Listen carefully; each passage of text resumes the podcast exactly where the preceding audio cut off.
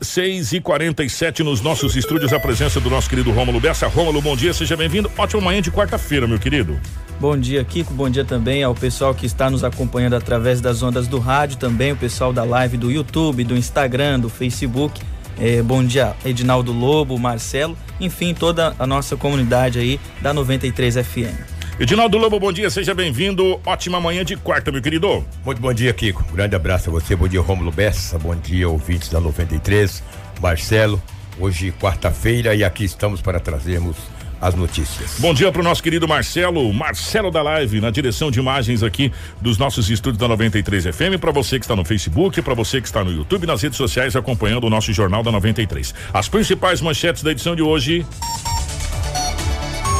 Jornal da 93. 6 horas 48 minutos, 6 e 48. Prefeita confirma a visita de Jair Bolsonaro a Sinop e também na cidade de Sorriso em setembro. Homem que estava perdido em Sinop reencontra a família após um ano sem o contato. Criança de seis anos é salva de afogamento por um soldado do Corpo de Bombeiros Militar. Covid-19 atinge mais de 100 mil matogrossenses e óbitos passam de 3 mil em todo o estado. Kombi pega fogo enquanto trafegava na BR-163. Bombeiros que passava pelo local conseguiu combater o incêndio. Mais duas mortes por coronavírus são confirmadas em Sinop. E as principais informações da polícia com Edinaldo Lobo. Jornal da 93. 6 horas 48 minutos. Ô Lobo, antes da gente trazer as notícias do da polícia, e o, o Rômulo acabou de passar aqui, o Mato Grosso atingiu a casa dos 100 mil é, Mato Grossenses com Covid-19 e mais duas mortes foram confirmadas por Covid-19 em Sinop. Eu queria começar, pedir até permissão para vocês para começar o Jornal da 93 é, fazendo um. fazendo um adendo à vida. Sabe por quê?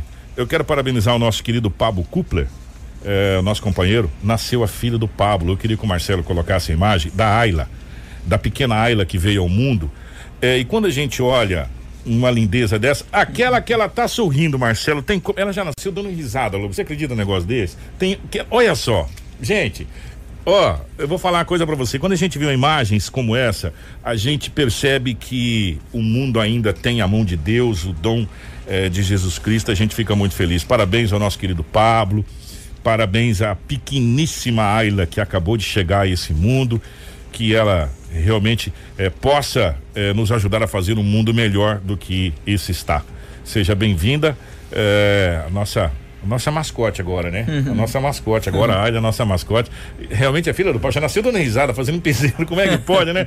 Ô, Pablo, parabéns, tá, meu querido? Que Deus abençoe você, essa família maravilhosa aí, tá bom?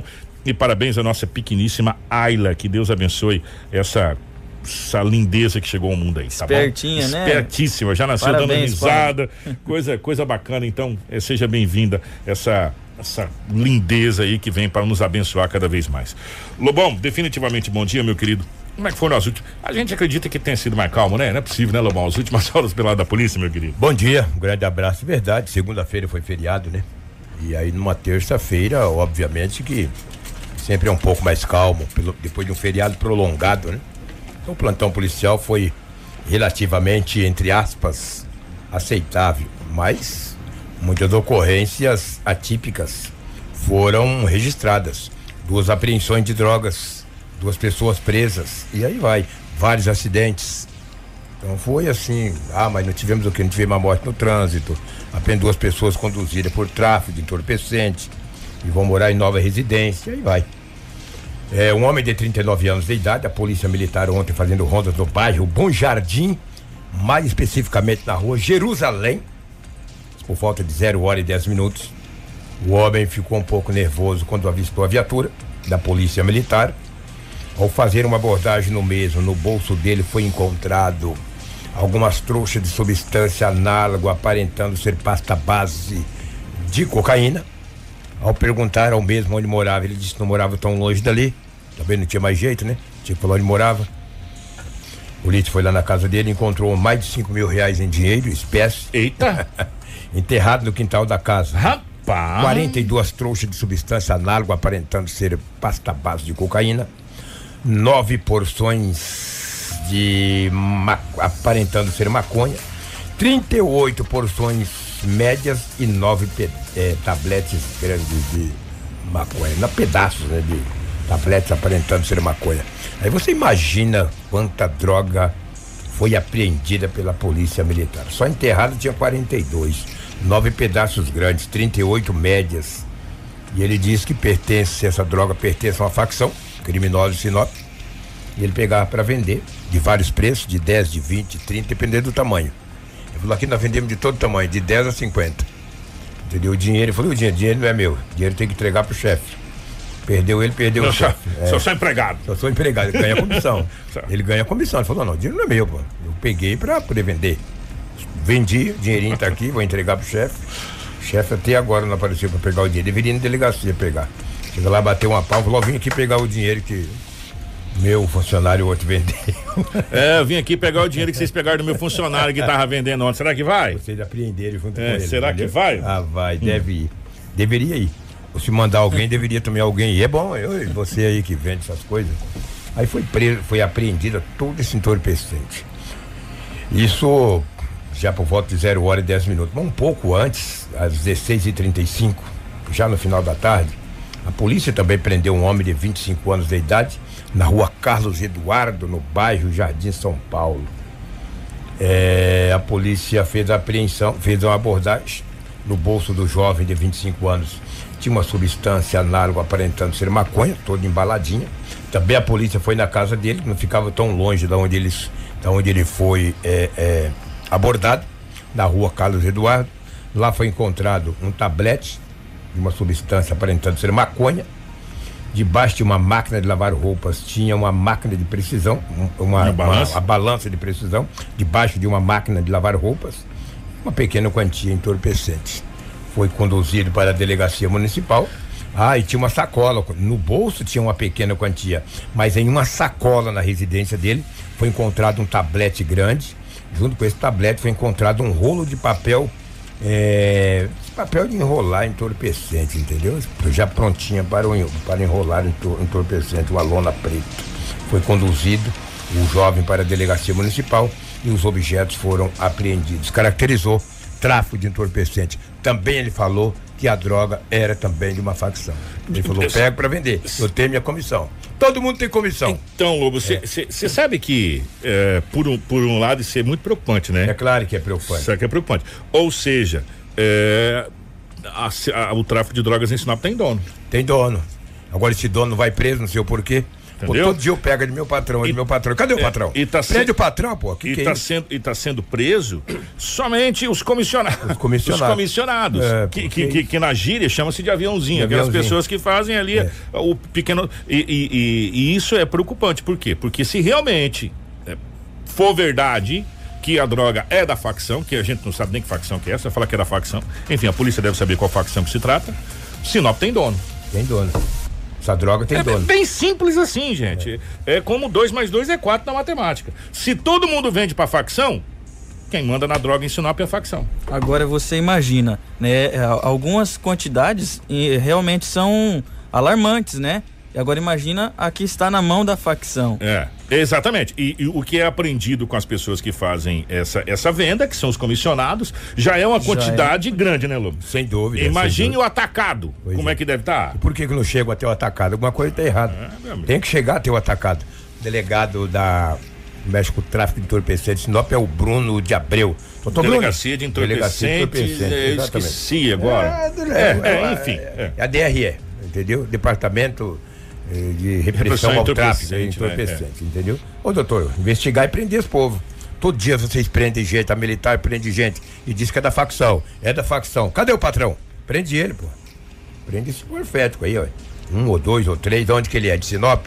Não foi de Sinop, de onde que é? Tem que investigar e prender, pô. Que todo dia prende, não é eu que estou dizendo. É nos boletins, a- é nos boletins é. de ocorrência da- das polícias que diz isso. a quantidade de entorpecente que está sendo tirada de circulação todos os dias, se você for somar, gente, é uma quantidade gigantesca, gigantesca, né? É, as que são apreendidas, fora as que não são apreendidas. E a gente sabe que tem muita droga que não é apreendida. É, bastante, né? Entendeu? Se- Nós estamos falando. Gente, a coisa tá tão absurda, a coisa tá tão absurda, que nós estamos prendendo tremião, carregado de entorpecente. É- Verdade. É, é carreta que antes era carregada de soja, de arroz, que tá caro, virado de 70, né? Agora é de, de entorpecente. Entendeu? Então, e todo dia, e um detalhe, e um detalhe muito importante, é em todos os bairros. Se você for pegar em todos os bairros, ela, ela, ela virou uma metástase, como um câncer que vira metástase, está em todos os bairros e, e o pior de tudo, a cada dia pegando eh, crianças mais jovens para fazer parte dessa, dessa situação do tráfico e também mulheres. Que é raro o dia que o Lobo não traz uma mulher envolvida no tráfico de drogas também. é Isso, raro. e São liberadas, entendeu? Lamentavelmente. Olha, tem pessoas que trafega com caminhão, ou com carro, ou com uma bicicleta, ou de moto, às vezes no lugar errado. Um motorista de 69 anos de idade dirigiu um caminhão. E aí, o que, que tem, Lobo, 69 anos dirigindo um caminhão? Não tem nada, absolutamente nada. Só que em cima desse caminhão, um caminhão prancha, desse carregar máquinas, tinha um trator. Um trator muito grande, por sinal. E ele vinha na colonizadora N Pepino, por volta das 17 horas, em frente ao comando da Polícia Militar. Tem os fios, né? Que é o, quem, só para vocês entenderem, o comando, quem vai para Itaúba fica lá de esquerda. Então esses fios de energia têm que ser puxados do poste. E o trator era muito alto e enroscou naqueles fios e derrubou o poste. No que derrubou o poste, desligou todos os equipamentos, é, computadores, etc, etc, ar-condicionado, lá do comando. Uma viatura que estava próxima ali viu que aquele homem passou, derrubou o poste E não viu. foi embora. E não viu, porque o caminhão, né? É, e o trator é grande. O trator é grande, estava em cima da prancha, altura considerável, os fios um pouco baixo, derrubou o poste, saiu arrastando fi- eh, fios, teve um princípio de incêndio, é, o que está escrito no boletim de ocorrência. Uma viatura seguiu o caminhão, caiu uma peça do trator que estava em cima da prancha. Também não fala que peça que é uma peça do trator. Caiu, os policiais pegaram aquela peça, colocaram na viatura e foram atrás do homem. Alguns quarteirões ali, eles abordaram o motorista. Ô, só derrubou os fios. Ah, rapaz, não vi. Esse trator é alto, é grande, pesado. Essa peça é do senhor falou, não, essa peça é do. Falou, pois é. O senhor derrubou lá o poste, os fios, vamos voltar lá. Chegou, fez, confeccionou o boletim de ocorrência, conduziu o homem até a delegacia municipal para as medidas. Porque aí é o Estado que ficou com prejuízo. Porque os fios, os equipamentos que foram todos desligados ali naquela coisa. Então, aí agora passa a investigação para saber se a carga estava acima do permitido ou os fios estavam abaixo. Al- do... Exatamente, a altura, né? É, se a carga estiver acima do permitido, aí o motorista vai ter problema. Agora, se o fio estiver abaixo do. Mas na verdade que esses- essas pranchas e esses tratores que eles carregam já é uma altura é, é- é permitida, né? As- também não sei se o fio estava É, abaixo, também entendeu? não sei. Eu Uma coisa que tava. ele, derrubou. É, porque o, fio- ou o fio estava abaixo ou a carga estava alta demais. cada outro demais. O trator era grande. As duas, uma. Aí a É. polícia fez todos os trâmites, bateu as fotos do trator em cima do- da prancha, do caminhão, um caminhão por sinal novo, de uma empresa, entendeu? O homem derrubou tudo, saiu arrastando. Ele foi para a delegacia municipal, foi ouvido, posteriormente foi liberado, porque ele estava. Ah, o senhor o tava trator trabalhando. documentado, o caminhão documentado. E ele, além de 69 anos, com toda a sua habilitação, ele derrubou. Tudo certo. Apenas não viu, pagou pelo pagou por isso. Passou no lugar errado e na hora errada. Porque derrubar um poste do comando, cara, do batalhão da polícia militar, aí é um azar daquele, É, né? mas amigo? independe se fosse qualquer outro, poste, se do batalhão ou não do batalhão, o problema é que. De uma empresa, É, né? de uma empresa, enfim. É, a- o, o negócio é o seguinte: é, ele foi levado, tá tudo em dia com o caminhão, tudo em dia com a empresa, tudo em dia com tudo, tudo certo. Ele foi ouvido, foi liberado e agora começa as investigações. Porque, afinal de contas, derrubou o poste, derrubou tudo. Aí vai ter que energiza, vai ter que ir lá colocar poste, não sei o que, essa coisa toda. Quer dizer, É um transtorno, um, né? um transtorno nessa situação toda. Agora, é, ao- como o Lobo falou, esses caminhões prancha geralmente já tem autorização para levar esse maquinário. Eles é para Exatamente, isso. é pra isso. Né? Para isso. É, Ou seja, então já está na, na altura regulamentar permitida. Sem dúvida. Ou seja, a fiação devia estar baixa. É, exato. Teoricamente, a gente imagina isso, né? Por isso tem que ser periciado, é uma série Então, agora, se- que sirva de, de- que sirva de adendo. Sabe por quê? Nesses locais, é que Sinop ainda a gente precisa muitas coisas, tem que ser melhorado, ao longo do tempo vai ser melhorando. É, nesses pontos onde cruza a BR de um lado pro outro, onde você sabe que tem, e ali principalmente tem a entrada e saída de caminhão pesado, que era para ser chamado o anel viário O de anel Sinop, viário, né? Que agora é Jonas Pinheiro, né? Agora é Jonas Pinheiro, Pinheiro. sim. Jonas Pinheiro, que era perimetral norte, perimetral sul, tal, que era o tal do anel viário. Essas fiações, ela tem que ser subterrâneas. É, concordo com você. Nas grandes capitais ela é subterrânea. Ou são, né? No, no português correto. Ela desce do poste subterrâneo, vai para os lados e pronto. Aí, aí ela sai do outro lado, de um lado para o outro, tu- tudo certo.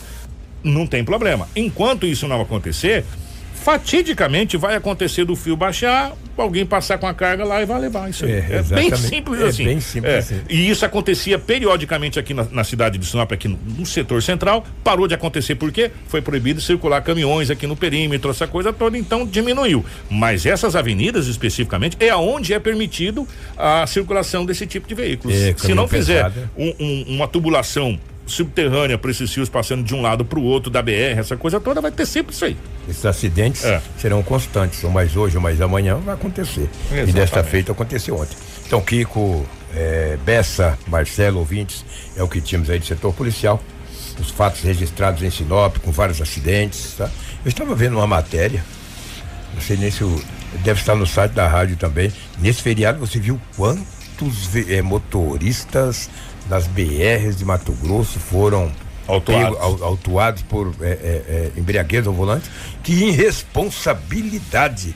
E, eh, e quantas famílias não viajaram, né, Kiko e, e Ah. ouvintes, nesse feriadão? E motorista embriagado dirigindo. É cadeia nesse tipo de gente. Gente, o, o, a gente fica tão triste de, de saber que o povo brasileiro é muito complicado, sabe? Ele sabe que é proibido, ele sabe que ele pode se complicar, ele sabe que ele pode ser preso, ele sabe que ele está colocando em, vida, em risco a vida dele e de terceiros. Né? Só que você sabe o que, que ele fala, Lobo? É. Ah, não, comigo ninguém me pega, não. Se eu tô tranquilo, eu vou dirigir devagarinho. Não, Eu vou aqui tomar tá- uma, tá, tá, tá de boa. duas cervejinhas, eu consigo Ah, dirigir Tá de normal. boa, isso aqui tá de boa. Tá, não tá de boa, meu irmão. Não tá de boa. Enquanto o brasileiro não aprender que lei é lei e ela é lei pra todos, porque ela tem que ser lei pra todos, tá? Também tem esse detalhe, viu, Lobo?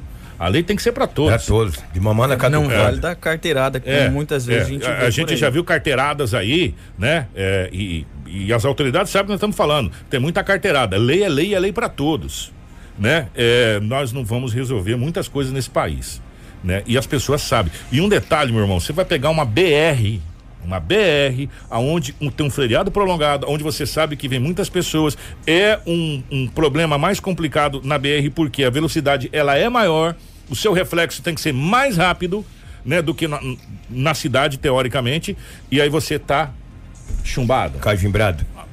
Mas não é muito Você tá pedindo o quê? Você tá preso. pedindo o quê? Né? É, a lei, cara, tinha que ser muito mais dura. Muito mais dura. Recentemente estava nos, nos jornais aqui, um jovem lá em Varza Grande atropelou a mulher na calçada. As informações constam que ele estava em visível estado de embriaguez, a mulher morreu. É, enfim, dá para vocês entenderem, né? A situação. E quantas e quantas e quantas e quantas outras a gente já trouxe aqui desse mesmo molde que as pessoas é, realmente têm essa situação de que vieram a óbito, por quê? Porque o motorista do outro veículo estava em visível estado de embriaguez. E agora, meu irmão, não, não vou fazer bafômetro. Você não precisa fazer bafômetro. Basta duas pessoas falando, tá, tá ó, chumbado. É, exatamente. Já foi. Através, né, Infelizmente, Lobo, realmente você, você lembrou bem. Lembrou bem. É lamentável. Lamentável. Muito, muito Lamentável. triste. E as PRF de Mato Grosso, eles trabalharam bastante. Foram muitas pessoas é, conduzidas, 13 veículos apreendidos. Imagina o número, né? Pois é um é. número assustador. 13 motoristas via, é, é, é, é, transitando uma BR, aparentando estar embriagado. É um perigo iminente, entendeu? Para, para, para o ser humano, para quem trafega, para quem dirige. Ô Lobo, nós vamos trazer uma notícia agora É. do Corpo de Bombeiros ali da cidade de Sorriso, né, Bessa? Isso aconteceu ali na, na, na cidade de Sorriso. É um Gente, soldado. um, uma soldado. Ó, atenção para essa notícia. É, e a gente fala das nossas forças de segurança e a gente exalta muito a questão dos bombeiros. Eles fazem um trabalho extraordinário, os bombeiros militares. É, e, e o problema, Lobo, é que a gente só lembra dos bombeiros quando tem alguma coisa acontecendo, alguma tragédia, algum trem assim, né? É, quando não tem nada acontecendo, muito raramente a gente lembra dos bombeiros e eles realmente fazem um trabalho incrível. Atenção para essa história, gente. Uma criança de seis anos foi salva por uma militar do Corpo de Bombeiros aqui da cidade de Sorriso durante um, pro- um processo conhecido como desobstrução de vias aéreas. O caso foi registrado na tarde da última segunda-feira, dia 7, quando uma guarnição do Corpo de Bombeiros realizava combate a incêndio na vegetação urbana.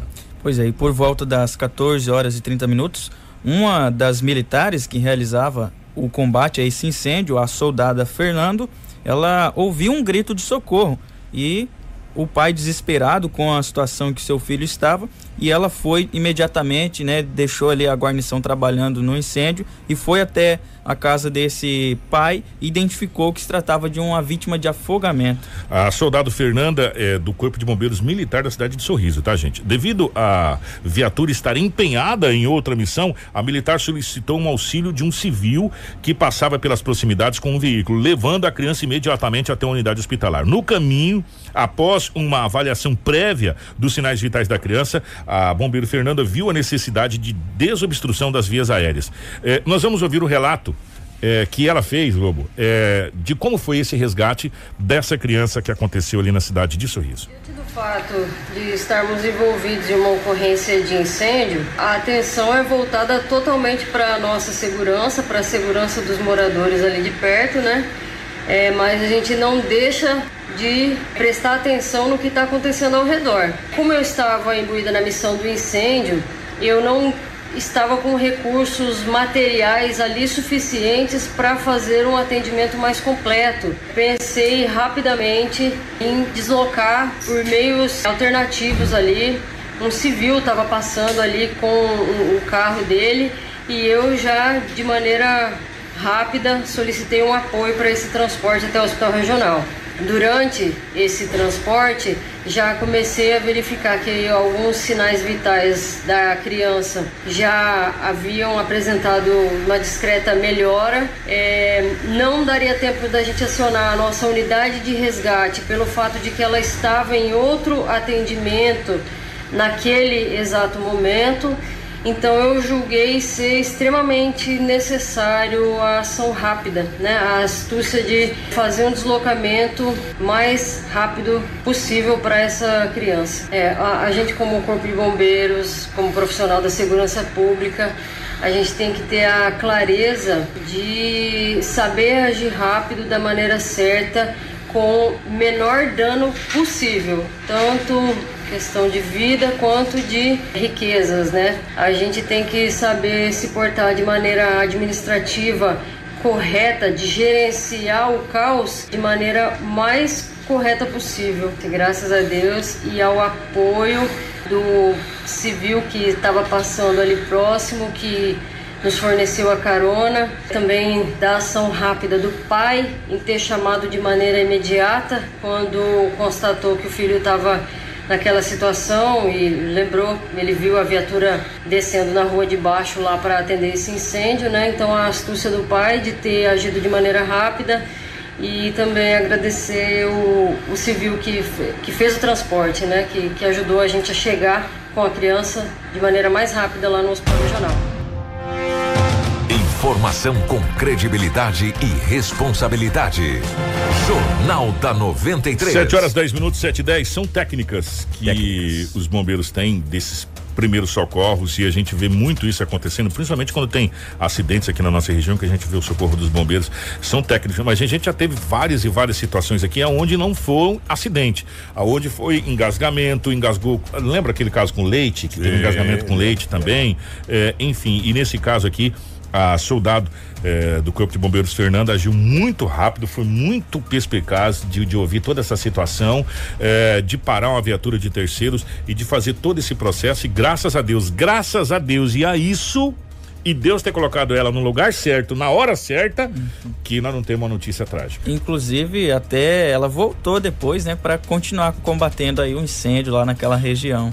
É, olha, gente, eu vou falar uma coisa para você. Parabéns ao Corpo de Bombeiros. A gente fica muito, muito feliz dessas instituições que são incansáveis em nos ajudar. Os bombeiros de Sorriso é comandado pelo comandante Sinop, comandante Coronel Giovanni. Esta, esta bombeira militar, essa soldado, não é porque é mulher que é soldada, tá? É soldado. É soldado. É soldado. É. soldado. Só o nome é, que é, é feminino. Fernanda, ela é do sexo, mas ela é soldado militar. Soldado militar. É, exatamente. Merece já mandar um ofício para o governo do estado e já promover de soldado para um cabo, porque uma promoção por, olha, uma bravura, né? Parabéns, salvou uma vida. Merece ser promovida. Eu, eu, eu Merece eu, ser promovida. Eu me lembro como se fosse hoje um dia que a gente ouviu alguns bombeiros falando: gente, vocês têm que entender que o bombeiro é o seguinte: quando todo mundo tá correndo do local, Ele tá chegando. Ele tá chegando para entrar nesse local. Seja fogo, É. seja acidente, Realmente. Se eu não me engano, acho que foi o Hector que falou pra gente, se eu não tô enganado. Sim, sim, não, me lembro. Alguém Ele falou, falou aqui. todo, quando todo mundo tá correndo, indo embora daquele, daquele ponto,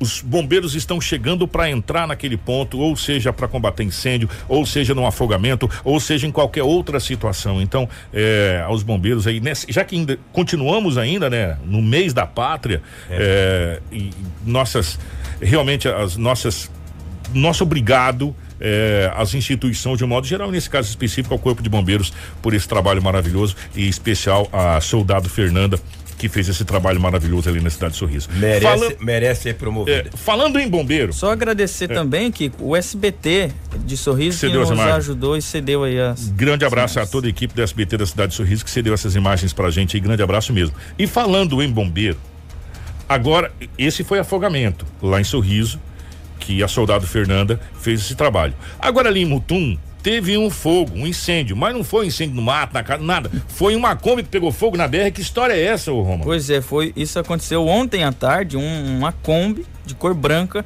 ela acabou pegando fogo aí na- enquanto trafegava na rodovia, né? E inclusive um, um pessoal do corpo de bombeiros que passava, Rapaz, né, por tá incrível com- que pareça, passava pelo local e conseguiu apagar. É. O pessoal que tá acompanhando as imagens aí na nossa. Rapaz, que destruição foi essa? E Obrigado ao pessoal do Power Mix aí pelas imagens. isso. Que situação, que acabou com a Kombi. Acabou com a Kombi. Até temos a sonora aí que o Power Mix disponibilizou pra gente, né? Do Tenente Emanuel, ele fala mais sobre este assunto. Vamos ouvir. Acionados para esse incêndio em veículo na Avenida Perimetral das Samambaias. Chegando ao local da ocorrência, eh, já tinha um bombeiro no local, um bombeiro soldado Paulo, de Lucas do Rio Verde. Ele estava passando de carro, de caminho a Lucas do Rio Verde. Se deparou com um incêndio no veículo, parou um caminhão-pipo que estava passando nas proximidades e iniciou o combate. A guarnição da 5 Companhia de Nova Mutum chegou ao local, assumiu esse combate a incêndio e, segundo informações do proprietário, ele tinha acabado de abastecer o veículo e acabou por passar por uma pane mecânica e entrou em ignição o veículo. O veículo perca total. Isso, o veículo foi completamente queimado. Teve vítimas aí? Esse incêndio não houve vítimas. É interessante que as revisões do veículo se mantenham em dia justamente para a gente evitar esse tipo de situação. E caso ocorra um incêndio, que a pessoa se afaste do veículo e prontamente acione o corpo de bombeiros. Tudo o que você precisa saber para começar o seu dia. Jornal da 93. 7 horas 14 minutos. Gente, vocês prestaram atenção? Mais um bombeiro no lugar, No lugar certo, certo, na hora, na hora certa. certa. E um caminhão pipa que estava passando no lugar certo, na Pois hora é. certa. Porque se não, é, se o bombeiro que é de Luca, lotado em Lucas do Rio Verde não faz o combate, não começa o combate desse incêndio, ele poderia ter sido até de maiores proporções. Porque a informação é que o rapaz tinha acabado de abastecer o carro, Sim. né? Tinha acabado de abastecer a Kombi e, e aí começou esse incêndio. O bombeiro parou um caminhão-pipa que tava passando e começou o combate ao incêndio Tanto- até o- a guarnição chegar. Tanto é, Kiko, que até uma imagem que o Marcelo colocou aí é, mostra que parte da Kombi ainda ficou Salva. salva, né? Digamos É. assim.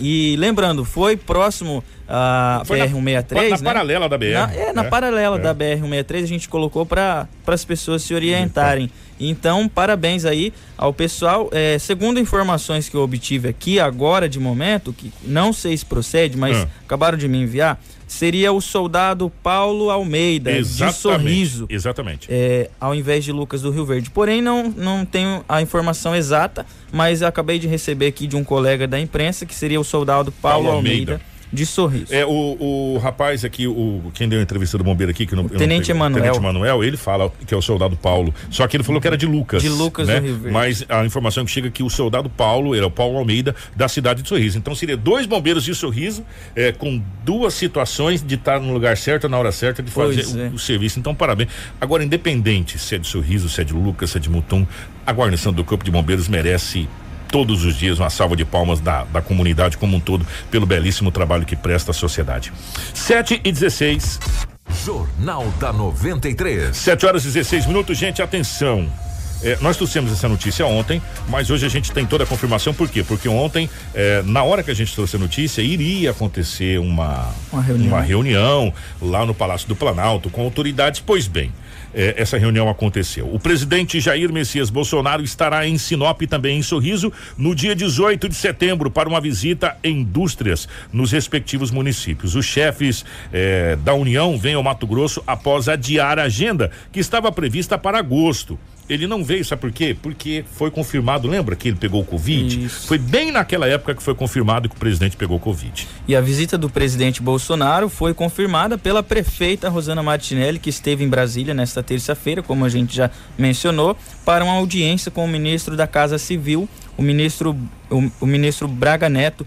E essa agenda foi organizada inclusive pelo senador Wellington Fagundes. Na oportunidade também esteve presente o prefeito de Sorriso, Ari Lafim. De acordo com a prefeita de Sinop, o presidente Jair Bolsonaro deve eh, vir a Sinop e a Sorriso de carro, né? Ele vai descer em Sinop e vai a Sorriso de carro e já vai identificar alguns problemas na nossa gloriosa BR 163. Oh, vamos ouvir o que a prefeita fala. É uma importante audiência marcada pelo senador Wellington com o ministro Braga Neto da Casa Civil, onde nós alinhamos a visita e, e realmente tivemos a confirmação para o dia 18 que ele estará no município de Sinop e também em Sorriso. Em Sinop ele estará inaugurando a Impasa, que é a maior fábrica de etanol da América Latina que nos orgulha muito de ter levado essa empresa para o município de Sinop, porque ela representa emprego e renda para mais de 500 famílias. Ela tem ela contribui também para equalizar os preços do etanol, produzindo muito, mais de um milhão e meio de litros diariamente também para os produtores, né, que hoje tem a garantia de um preço, sabe quanto que vai vender o preço para a próxima safra do seu milho. Também ela produz o óleo e também o DDG, que é o resíduo que serve para a ração animal. Então ela é uma empresa importantíssima que gera desenvolvimento. E ele vai estar inaugurando também a FS em Sorriso e, e também lançando o plantio dos, de soja com a colheita em 2021. Importante para ele conhecer em loco, porque ele vai de, de Sinop a Sorriso de carro. Então, conhecendo a região, conhecendo principalmente os problemas que nós temos da BR-163, que é uma reivindicação nossa, a duplicação o mais rápido possível, que nós estamos esperando há anos. E nós, com as entidades, nós vamos estar fazendo muitas outras reivindicações, como a ampliação e a independência do campus da UFMT, que é um projeto do senador Duélio Fagundes há mais de um ano, que está trabalhando, que vai proporcionar desenvolvimento, é, também um maior, mais cursos. Essa independência da UFMT é importantíssima. Já é um projeto, mas nós vamos aproveitar e ressaltar o, esse pedido para o nosso presidente. Como também a ampliação é, de 20% de plantio, colocando 50%. Nós queremos realmente sair do paralelo 13 para que a gente possa continuar produzindo. Nós somos uma região extremamente produtiva e que precisamos aumentar. Então, são muitas as pautas que nós vamos estar entregando para o presidente quando na sua visita. Mas hoje realmente foi importante para nós estarmos alinhando toda essa visita, como vai ser. Então, foi uma importante reunião e muito produtiva. Informação com credibilidade e responsabilidade. Jornal da 93. 7 horas 20 minutos, 7 e 20 e olha, é, todas as pautas são importantes. Indústria é importante, tudo importante. Agora a BR-163 realmente é, é, eu acho que é o top one da, da, da Que a gente sempre pauta. sonha, É, né? Dessa pauta. Por quê? Porque é uma coisa que está sendo cobrado, olha, desde quando o Guaraná tinha rolha. Era Guaraná, né? Essa duplicação da BR-163 e realmente está ceifando muitas vidas, muitos pais de família. E que bom que o presidente Jair Bolsonaro vai sair de carro daqui de Sinop até a cidade de Sorriso. Né? É, pra, pra ver. Apesar que foi feito um recapeamento, estão fazendo um recapeamento, ele vai ver algumas coisas até Uhum. arrumado, mas é, ele vai ver a necessidade e tomara que venha um monte de tremião de lá pra cá, pra ele ver que não tem como você apodar e as coisas é bem complicado, né? Pois e ele é. conhece. É difícil, né? E ele Porque- conhece. O, o ministro, o ministro Tarcísio esteve aqui na região, ele conhece, a- conhece a dificuldade da BR-163 e sabe da importância da BR-163. Gente, vocês lembram que algum tempo atrás nós recebemos a presença aqui do presidente da CIS. Por falar em A6, hoje vai ser lançado oficialmente a Deu a Louco no comércio, né? É, realmente, Hoje, vai hoje ser mesmo. lançado daqui a pouco. Um abraço pro Cleiton aí. Nós recebemos oficialmente, algum tempo atrás, a- o presidente da CIS, onde ele falava a questão dos pedintes. Inclusive foi encaminhado um ofício para a prefeitura, para a Secretaria de Assistência Social, para a secretária eh, Josi Palmassola. Obrigado, Cleiton. Um grande abraço. Acabou de mandar, valeu. valeu. Que vai ser oito horas, né? Oito, oito e meia, mais ou menos. Eh, pedindo que a, a Secretaria de Assistência Social tomasse alguma providência na questão dos pedintes. Inclusive, a gente até comentou aqui que Sinop está com bastante moradores de outros países, de outras nacionalidades aqui em Sinop. eh, e nós, a nossa equipe, foi procurar a secretária Josi Palmassola. Eh, e nós conversamos com a secretária a respeito do que a secretaria está fazendo nessa questão dos pedintes, dos moradores de rua, eh, se tem uma casa de apoio, o que está sendo feito para ajudar os moradores de rua. Vamos ouvir a secretária. Com certeza, essa semana a gente deve se reunir com esse grupo que foi solicitado e nós já estamos também eh, trabalhando na lei, né, que proíbe eh, a doação de esmolas. Nós temos uma campanha, não dê esmola, dê soli- solidariedade. O que, que nós queremos com, o que, que qual que é o nosso objetivo com essa campanha? é, é conscientizar pessoa- os moradores de Sinop que não adianta dar, dar esmola. Com a esmola, ele, o que, que acontece? A- o, o morador de rua ele se acomoda. Como eu já falei antes, geralmente ele é um dependente. E a maneira que ele tem para manter o vício, ou é traficando, ou é pedindo esmola, ou os dois. Por quê? Porque a partir do momento que ele está pedindo esmola, ele pode estar traficando também. Né? E nós já temos estudos sobre isso, né, Lisandro? Que isso acontece e muito. Então, a partir do momento que nós conseguirmos conscientizar a sociedade que dar esmola não eh, se você dá esmola, você não está ajudando. Você está eh, fazendo com que ele se mantenha nesse vício e nessa situação.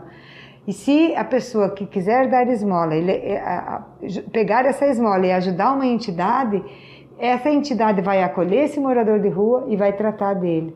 Então é essa conscientização que nós queremos levar à sociedade, que não adianta nós darmos esmola, nós temos que dar dignidade. Como que eu vou dar dignidade? Tirando ele da rua. Para tirar ele da rua, eu preciso ter pessoas que acolhem, preciso ter entidades que acolhem. E hoje, graças a Deus, nós temos essas entidades que acolhem esses moradores. né? Nós temos vários parceiros que fazem isso, mas eles precisam se manter em pé. Então, ao invés de dar esmola, se nós adotarmos uma entidade, né, aquela pessoa que gosta de ajudar, que é solidária, adote uma entidade. Procure uma entidade e adote essa entidade, que nós vamos ter muito menos moradores de rua. Informação com credibilidade e responsabilidade. Jornal da 93. 7 horas 24 minutos, 7 e 24 é, Essa é uma demanda, essa é uma demanda muito complicada de ser resolvida. É, enquanto a secretária estava falando, nós estávamos aqui em off também debatendo. Por quê? Grande parte dos moradores de rua, infelizmente, necessitam de tratamento. E na grande maioria deles, de tratamento contra o alcoolismo. Né? Contra o alcoolismo. É, nós temos algumas entidades em Sinop que faz isso. O que precisa, e até falo com a secretária, secretária, nós temos entidades. Quais? A gente precisa expor essas entidades. A gente precisa falar o nome dessas entidades. A gente precisa pedir apoio para essas entidades, para que essas entidades possam apoiar os moradores de rua. A gente precisa debater, e nós iremos debater, inclusive na semana que vem, já está marcado aqui com a Unesim, para a gente debater a respeito eh, da nossa cartilhazinha, né? Do que rege a cidade de Sinop, das leis que, que isso tem que estar dentro, inserido do plano diretor do município, que é a nossa cartilha. O plano diretor do município nada mais é do que a cartilha do ABCD, né? Que a gente chama. Tudo que você vai fazer tem que estar tá ali. E a questão dos pedintes, essa coisa toda, tem que estar tá inserido também no plano diretor. A gente vai conversar sobre e outras coisas mais. Agora, a gente precisa apoiar essas entidades. A secretária falou: nós temos entidades que ajudam. Quais são as entidades? Vamos expor, vamos colocar o nome dessas entidades, vamos fazer campanha, vamos, vamos é, divulgar telefone, essas né? telefone, como você pode ajudar, de que maneira, é, como é feito. O que que acontece? Nós temos várias entidades e muitas vezes a gente tem que correr atrás para tentar divulgar as entidades, né? A, a imprensa é que vai atrás para divulgar e fazem um trabalho maravilhoso. Tem entidades aqui em Sinop que fazem um trabalho fantástico, como é o caso da Reflex, da Caopa, olha, e muitas outras, gente. Eu vou, vou se eu falar aqui, vou acabar esquecendo, é, esquecendo de, de, de, outras entidades. Eu só, só fiz a referência aqui para vocês entenderem. Nós temos entidades aqui absurdamente é, maravilhosas que fazem um trabalho formiguinha, só que a gente precisa mostrar as formiguinhas trabalhando. Entendeu? Para quê? Para que a cigarra, que é nós, que nós possamos também ajudar essas formiguinhas. Então a gente precisa fazer as campanhas e, e, e divulgar quais são essas entidades para a gente poder ajudar, inclusive esses moradores de rua que precisam de tratamento e muitas vezes psicológico também. Exatamente. Porque já, já é um caso de é, saúde, é, né? Gente, muitas vezes. Pensa o seguinte: para você ser morador de rua, alguma coisa aconteceu na sua vida, né? Que levou você a optar por isso, né? Não é assim, ah, hoje eu cansei aqui da rádio, hein? você é morador de rua. Não funciona desse jeito, entendeu? É bem mais né? profundo. É bem né? mais profundo. Então a gente precisa entender também a questão da psicologia dessa situação. Tem que ter psicólogo, tem que acompanhar. Tanto já... é que nós teremos logo, né, a um fala do CREAS também. É, né? e nós teremos um reencontro. Um reencontro também. Gente, fica aí que já já você vai ver um reencontro de um morador de rua que estava aqui em Sinop e há muito tempo já perdido e conseguiu, através de um, de um, de um trabalho da secretaria, reencontrar sua família. Mas agora nós vamos falar sobre a questão das cestas de alimentos devido à pandemia. Isso. No qual a Secretaria de Assistência Social também está ajudando algumas famílias, né? É. É... A gente sabe que a Secretaria de Assistência Social sempre tem um trabalho né, voltado a isso, né, o cadastro lá com, né? com as famílias. E nesse período de pandemia, inclusive, muitas famílias passaram por bastante dificuldade devido ao trabalho, enfim, e foram doados, segundo a secretária de Assistência Social, a Josi Palmassola, aqui em Sinop, mais de 160 toneladas de alimentos. Ela fala mais na entrevista. 160 toneladas, 160 toneladas de alimentos. Foram mais de 7 mil cestas básicas entregues. E se você fizer uma análise, nós é, assistência hoje, eu falo que ela, que ela basicamente ela mudou o foco até hoje, né? Não é que mudou o foco, ela teve que fazer isso, por quê? Porque o momento, como você falou, de pandemia. Então, nós fizemos várias, nós, nós estamos ainda com a nossa campanha é, Unir para Proteger, que é a arrecadação de alimentos. Nós recebemos de várias empresas de Sinop a doação. É, toda semana, graças a Deus, sempre tem alimentos na, nas cestas dos supermercados em Sinop que a gente recolhe e monta a cesta básica. Vira e mexe, nós recebemos doações, né? Então, assim, desde que começou a pandemia, nós não ficamos sem cestas básicas.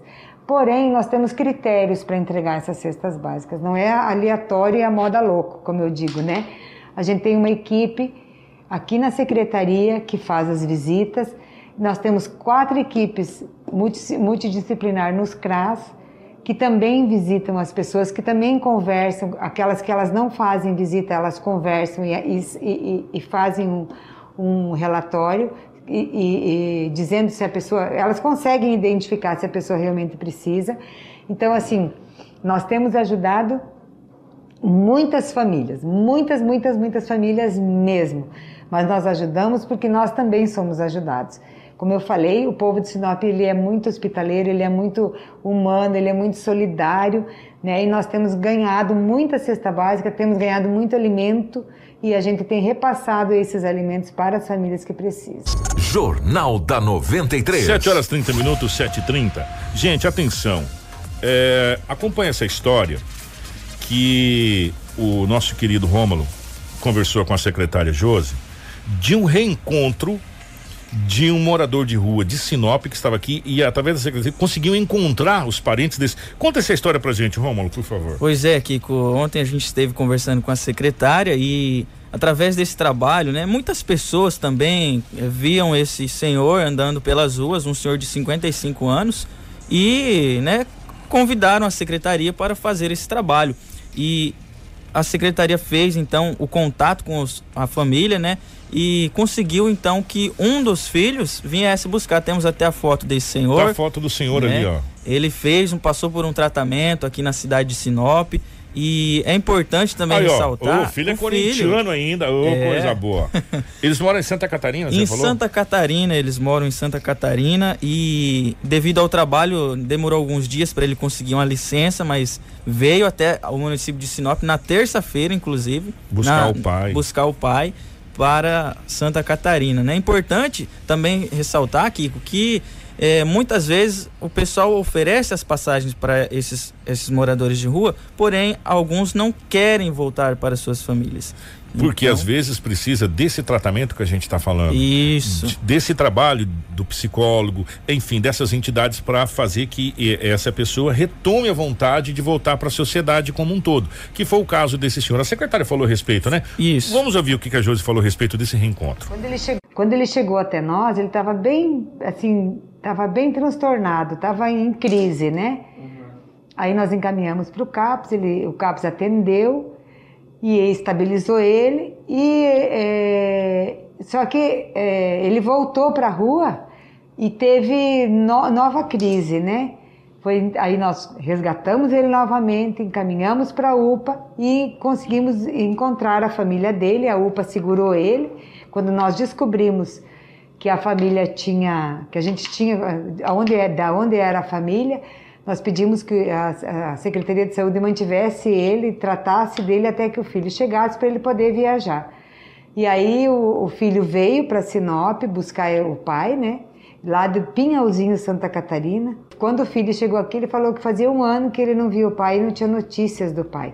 Justamente porque ele tem esses proble esse problema. Então ele sai e vai, ele estava praticamente um morador de rua, né, de cidade em cidade, desmemoriado, né, e a família lá sem saber notícias dele. E sem condições também de ir atrás, né?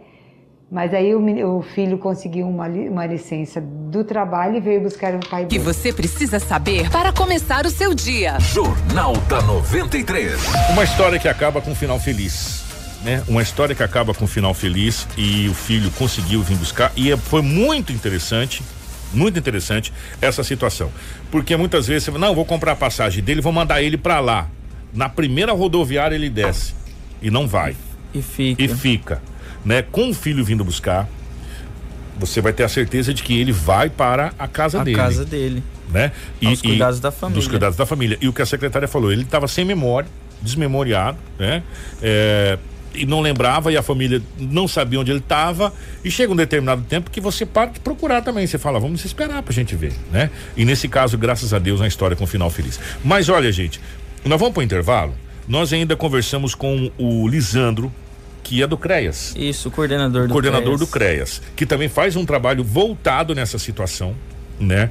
Do, do, do acolhimento. Também é, da violência doméstica. Da violência doméstica, uma série de situações. Para a gente continuar esse assunto, depois do intervalo, a gente tem o Lisandro falando sobre a continuação dos moradores de rua, que é uma crescente na cidade de Sinop e é uma coisa que tem que ser começada a conversar agora. Isso.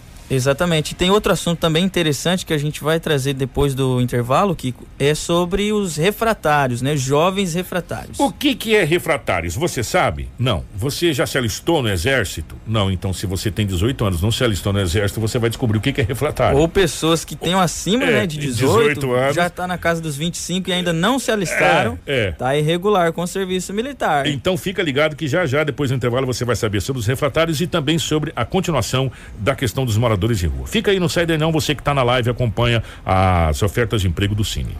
Informação com credibilidade e responsabilidade. Jornal da 93. 7h38, estamos de volta com o nosso Jornal da 93. Olha, gente, para compreender melhor o assunto dos moradores de rua, é necessário um aprofundamento maior. E para isso nós também conversamos com o coordenador do CREAS, o Centro de Referência Especializado de Assistência Social de Sinop, o Lisandro, que, que também falou com a gente a respeito dessa situação dos moradores de rua, né, o meu querido Romulo? Isso. Morador de rua, muito morador de rua, muitas vezes são pessoas que estão por opção na rua. Ainda que a, a questão, a palavra opção seja uma questão mais subjetiva, porque, como a Josi falou, é, estão com problema de dependência química, na maioria dos casos. Apesar de que lá no CREAS é autodeclaratório, a maioria deles não falam desse problema. Mas eles são encaminhados. Foi feitas ações esse ano. Todos os moradores de rua hoje em Sinop, nós temos conhecimento. Não é uma coisa, não é um trabalho muito difícil. Ter conhecimento não é difícil de saber quem está morando na rua, porque geralmente são os mesmos. Agora, se você me perguntar da né, questão, ah, mas foi doado 160 toneladas de cesta básica, cesta básica não se doa para morador de rua porque ele não tem como utilizar uma cesta básica. A intenção nossa é que esses moradores de ruas, que têm muitas vezes casas, eles têm famílias, voltem ou sejam encaminhados para instituições de tratamento. O que não ocorre. Por quê? Porque eles não ficam nas instituições. Todos aqui já passaram por todas as instituições para tratamento e acompanhamento. Só que eles não permanecem lá. Eles gostam da rua. É um direito de ir e vir, tudo bem, não tem problema. Né? Para algumas pessoas que se deparam com o problema da situação de rua, às vezes é incômodo, né? porque questão do tráfico, às vezes alguns moradores de rua têm alguns problemas que, em questão da bebida ou qualquer outra droga, né? que o álcool a gente também considera uma droga, ou a ausência dele, porque a pessoa entra em abstinência. Então, assim, nós temos relatos de, de, de pessoas que davam marmitas, o morador de rua jogou a marmita fora porque não tinha carne. A gente ouve histórias desse jeito. Infelizmente, o que leva a gente a concluir que não é diferente nesse ponto de alguns outros locais, que essa pessoa precisa de uma intervenção. É, e a gente tenta fazer essa intervenção, só que, como eu disse, ele tem o direito de ir e vir. Então não, não somos nós que vamos, nós não podemos compulsoriamente prender essa pessoa. Jornal da 93. 741. Pois é, e ele também falou, né, o coordenador do CREA, sobre a situação, né, dessa doação de esmola, porque muitos moradores de Sinop, que vieram é, para buscar melhorias para sua vida e às vezes vê a pessoa, né, de outro país, inclusive como você mencionou, e pensa que essa pessoa também está aqui para buscar melhorias. E não teve aquela oportunidade que ele teve. Exatamente, e aí a pessoa fica com dó e, doa. Que é o que é o sentimento mais nobre do, mais do, nobre do humano. Do humano. Se compadecer com o problema do próximo. Exatamente. E ele fala sobre essa situação também. Nós não estamos falando de pessoas que perderam seus empregos, nós estamos falando de pessoas que não conseguiram emprego, que não têm família. Essas são as chamadas pessoas em trânsito. Muitas pessoas vêm em trânsito em busca de uma vida melhor. Inclusive, nós acreditamos até que é, é, é essa questão da esmola aqui é muito recorrente, não só pelo poder aquisitivo de Sinop, mas muitas pessoas vieram de outras cidades aqui em busca de uma vida melhor. Então as pessoas se identificam muitas vezes com essas pessoas que estão na rua e, e pedem, por exemplo, os venezuelanos. Né, não, o cara vem em busca de uma vida melhor, eu também vim para cá em busca de uma vida melhor. Só que nem sempre é assim. A gente gostaria que fosse realmente, porque daí ficaria mais fácil o trabalho. O problema é que a, a situação da dependência química ela é um trabalho complexo. A dependência química, a pessoa às vezes não aceita, a família está cansada, a pessoa ela, ela mente para ela mesma de vários aspectos da vida, não só em relação à, dependência. E isso se torna uma opção de vida. Não é que cabe a nós julgar, mas eu estou tentando explicar o problema. Não é um problema simples. E essas as ações que o CREAS tenta efetivar é nesse acompanhamento que, infelizmente, muitas vezes depende da vontade do próprio indivíduo. Por isso, as pessoas não vão deixar de ver moradores de rua em Sinop, em nenhum lugar do mundo. Isso não é um, um problema exclusivo de países de terceiro mundo. Isso ocorre em países de primeiro mundo. o que eu, como eu coloquei, é uma opção de vida. Né? Informação com credibilidade e responsabilidade. Jornal da 93. 7 horas 43 minutos, só cabe é, um adendo rapidinho. É, parabéns ao CRES pelo trabalho, pela secretaria. A questão não é deixar de ver, a questão é de ter é, ajuda para quem quer ajuda de conseguir ajudar quem precisa ser ajudado, como esse senhor foi um exemplo que o filho dele veio de Santa Catarina buscar ele. É, é utópico dizer que nós não teremos moradores de rua, é, isso, isso não existe. Agora, é, o que a gente precisa e que Sinop, é, as cidades, de um modo geral, é que tenha é, a poder, o poder público dê programas é, juntamente com essas entidades para que quem queira ou quem possa consiga sair dessa vida. Não é? Porque isso não é vida. Não, não, é, não é.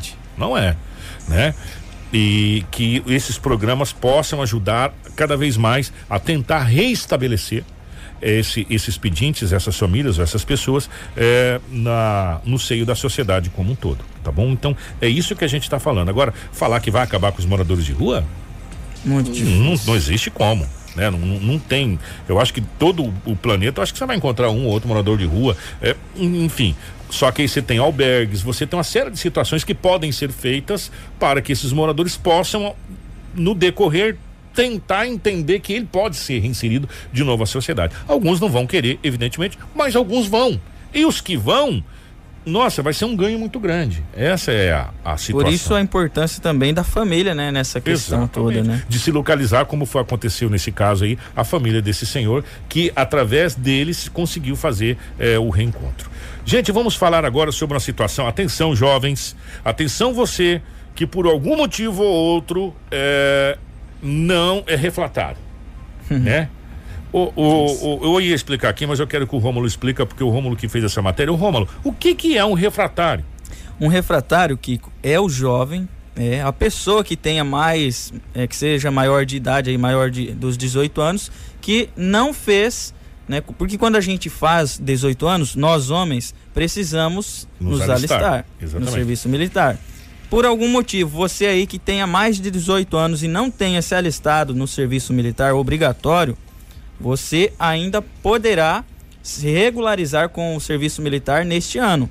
Né? Nós conversamos com o delegado do Serviço Militar em Sinop, o tenente, o segundo tenente Humberto, e ele fala que esse jovem considerado refratário pode ainda regularizar em 2020. Vamos ouvir o que, que o, o segundo tenente Humberto fala a respeito dessa situação. E se você ó não serviu aí, ó, por algum motivo não tem a sua reservista de dispensa, essa coisa toda, você é um refratário. Muitas pessoas, inclusive, estão com problemas na faculdade, é, concurso público, por é, conta disso. Porque você tem que ter a sua reservista. Vamos ouvir o que, que o Humberto fala. Ele consegue. O ideal seria até o dia 30 de junho, pois o sistema já jogava para a seleção geral, que ocorrerá no período de 20 a 28 de outubro deste ano.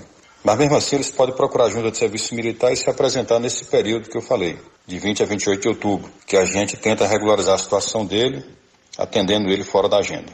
É, eu ressalto a importância de estar em dias com as obrigações militares, uma vez que pode trazer consequências desagradáveis, pois não poderá tirar passaporte, prestar concurso público, ser matriculado em universidade, obter carteira profissional, dentre outros. Tudo o que você precisa saber para começar o seu dia. Jornal da 93. 7 e 47 procure a Junta de Serviço Militar, se caso você fez 18 anos, não se alistou, está com 21, 23, 24, 25, não tem a sua reservista, não se alistou, procura, vai se regularizar, porque você vai ter problemas. Se você for precisar tirar passaporte, fazer concurso público e se não tiver se matricular na universidade, você vai ter problema porque você é, é um refratário, você não está é, em dia com o serviço militar. Então procura que dá tempo. É lá no ganha tempo, né? Isso, no ganha tempo, né? Avenida Zacácio, o pessoal pode acompanhar também tem uh, a delegacia, né, do serviço militar, militar, que fica próxima à prefeitura. Aí você vai lá, conversa certinho, vai ser, é, tem uma pequena multa, mas é coisa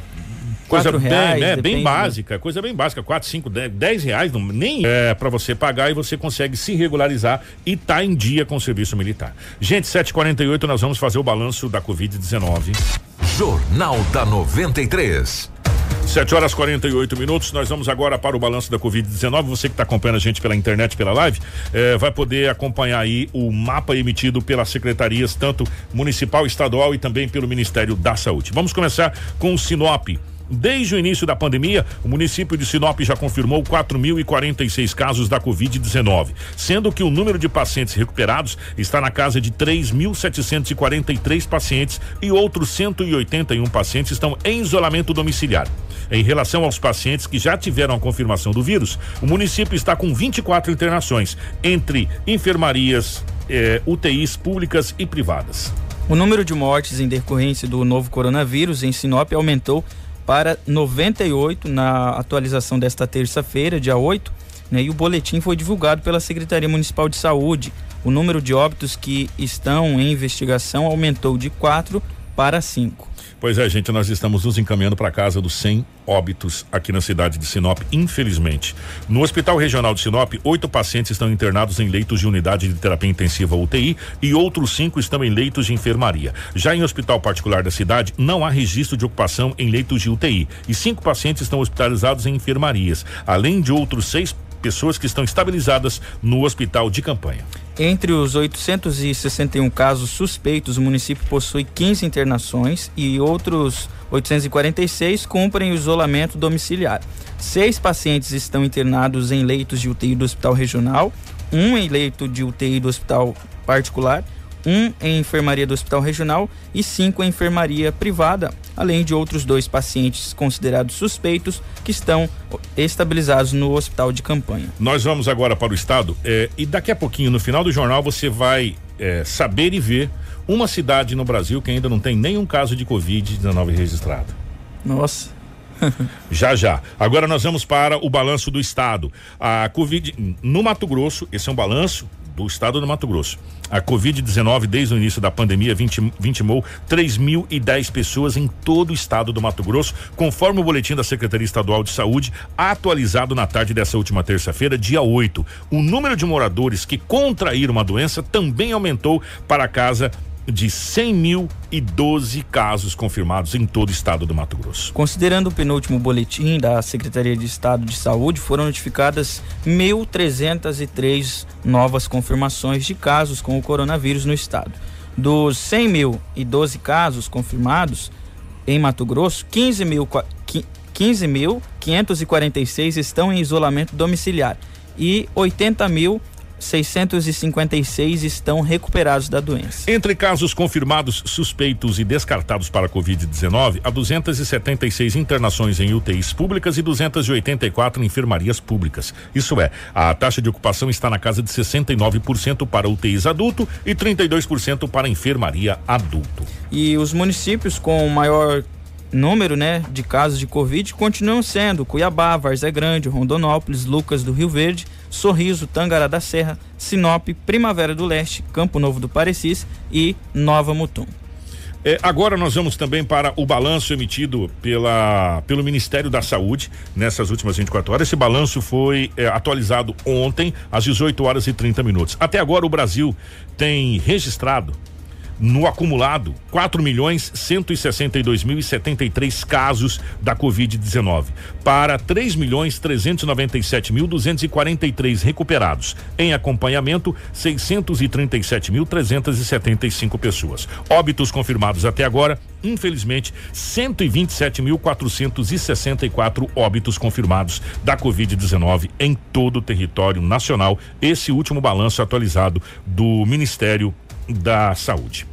Ô Marcelo, eu queria que você colocasse aquela imagem, por favor, para a gente fechar o nosso Jornal da 93. Nós começamos eh, agradecendo a vida, né, pela nossa querida Ayla, a filha do nosso querido Pablo. E agora a gente vai fechar o jornal com essa imagem. A cidade de Santo Tomé das Letras, em Minas Gerais, não tem nenhum caso, nenhum caso de coronavírus registrado. O município está sozinho na lista da cidade da região sem Covid-19 eh, após a confirmação do primeiro caso positivo em Fama, Minas Gerais. Uhum. Agora você quer saber por que que São Tomé das Letras não tem caso de Covid? No dia 17 de março, a Prefeitura de São Tomé das Letras decretou a suspensão da entrada de turistas na cidade. Ou seja, ninguém entra na cidade de São Tomé. A medida inicial duraria 30 dias, mas foi renovada posteriormente pelo mesmo período de 30, depois mais 30, depois mais 30, ou seja, seis meses que pessoas não podem entrar na cidade. Com o é, com uma cidade meia turística, então você não entra, você tem somente uma entrada para a cidade. Ou seja, guardas municipais e policiais militares fazem o trabalho de fiscalização da entrada de veículos na cidade 24 horas por dia. E o resultado é que São Tomé das Letras, em Minas Gerais, não tem nenhum caso de Covid registrado. Teve suspeitos, mas a Prefeitura de São Tomé emitiu uma nota dizendo que o Departamento Municipal de Saúde informa que os nove testes que foram feitos em laboratórios solicitados eh, na cidade deram negativos para a Covid-19. Ou seja, aí está o, o que a prefeitura emitiu lá de São Tomé das Letras, o município não tem nenhum único caso de Covid-19 registrado. Que sonho. Parabéns, então, pessoal dessa cidade e, e um, um, algo criativo, né? Logo de início da pandemia, né? Foi em março, né? Que foi, já vai para seis meses aí que eles estão isolados lá Parabéns no Só pessoal. que lá fica fácil, né? Você só tem uma entrada, né, irmão? Só tem uma entrada, então. Aí você consegue falar não, não, não vai entrar não. Controlar, né? E, e como é uma cidade turística, é uma cidade, a gente pode ver até pelas, é, né? Os... até pelas fotos que o Marcelo está colocando, uma cidade tipo histórica mesmo, né? De, de, de visitação, é, com paralelepípedo, com várias montanhas maravilhosas das Minas Gerais.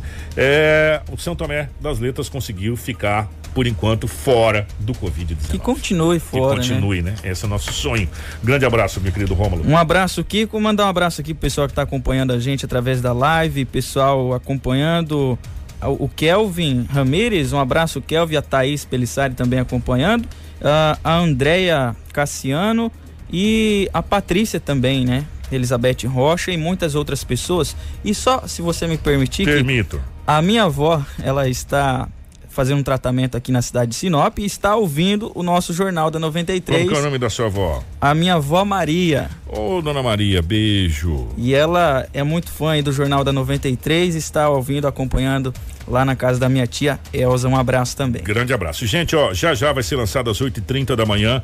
É, deu a louca no comércio na CES é, e segundo o presidente o Cleita, vai ter muitas novidades esse ano.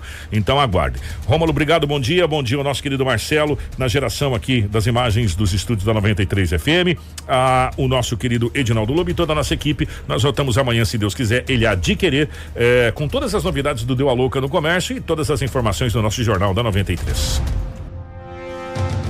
Informação com credibilidade e responsabilidade. Jornal da 93.